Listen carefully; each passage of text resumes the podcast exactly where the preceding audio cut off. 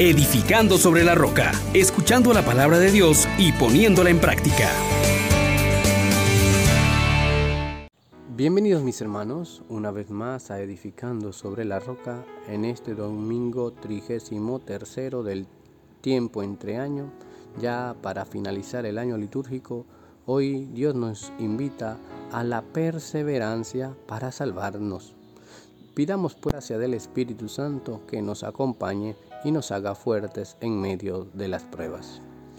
Oh gran poder de Dios, enciéndenos en tu fuego el amor.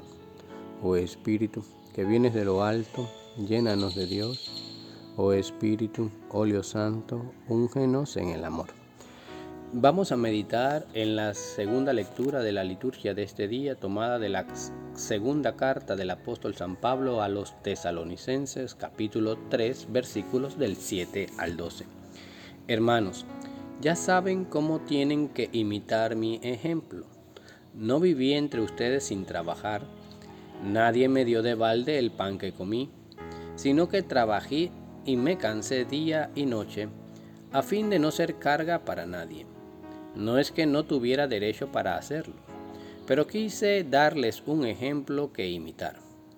Cuando viví con ustedes se los dije, el que no trabaja, que no coma.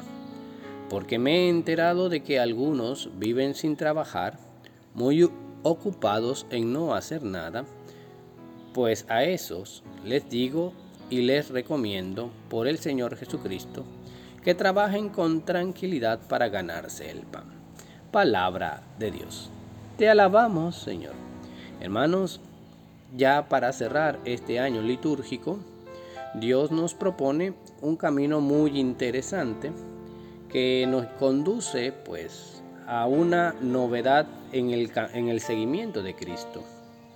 Nos coloca pues delante de cómo esperamos la venida del Señor dándonos cuenta de que hay cosas que tenemos que hacer de modo muy concreto.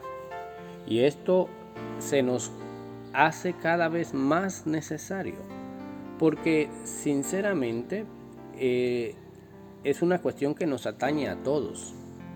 Vamos a darle gracias a Dios porque su fidelidad es grande, porque no nos abandona y nos exhorta precisamente eh, a estar atentos a los signos de los tiempos, pero vivir de cara al sol que nace de lo alto. Miremos un poco algunas cuestiones que Jesús nos deja saber.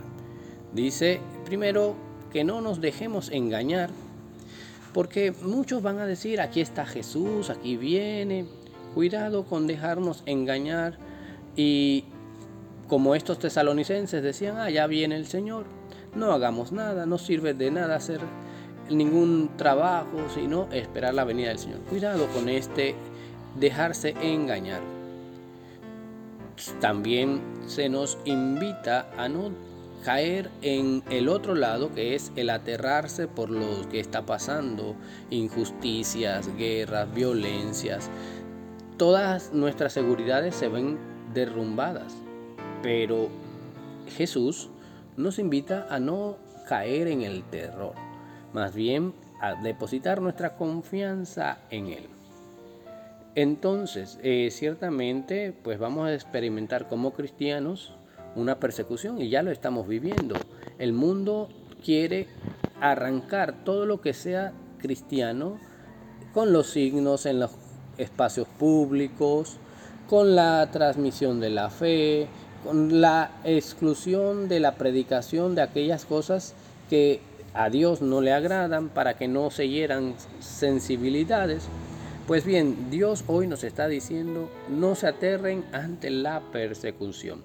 En cambio, nos propone un tercer movimiento que es el dar testimonio.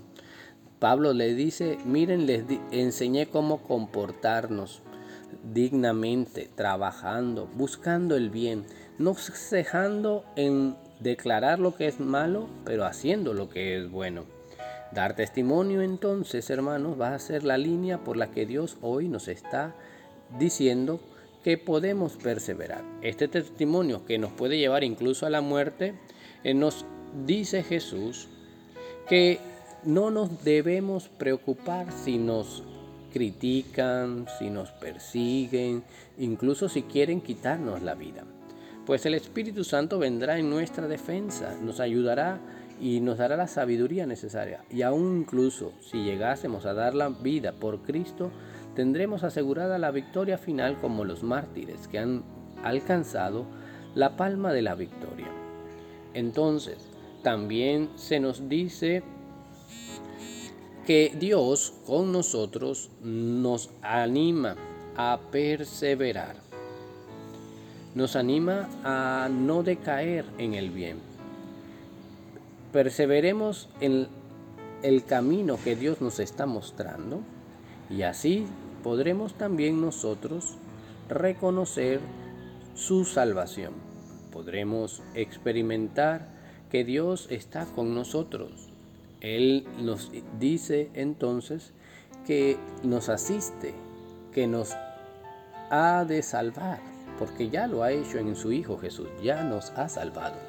Entonces, mis hermanos, recordemos pues estas exhortaciones que la liturgia de este día nos dice. Miren, Dios va a venir, va a cambiarlo todo, pero durante el tiempo que esto ocurra, pues nos invita a no dejarnos engañar por todos aquellos que se quieran atribuir el nombre de Jesús, a no aterrarnos ante las persecuciones que genere creer en Jesús y dar testimonio como hombres y mujeres que han sido rescatados por Cristo, que han experimentado el amor de Dios.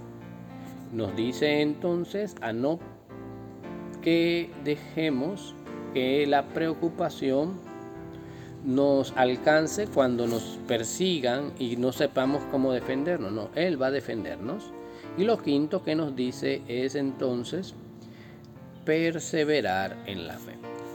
Mis hermanos, pidámosle la gracia a Dios que nos conceda estas cinco cosas. No dejarnos engañar, no aterrarnos, dar testimonio, no preocuparnos y perseverar. Que la gracia de nuestro Señor Jesucristo el amado del Padre que entregó la vida por nosotros, nos acompañe y nos haga verdaderos testigos de la gracia, confiar en su misericordia y esperar en sus promesas. Bendiciones para todos ustedes. Les exhortamos, hermanos, por la misericordia de Dios, que pongan por obra la palabra y no se contenten solo con oírla.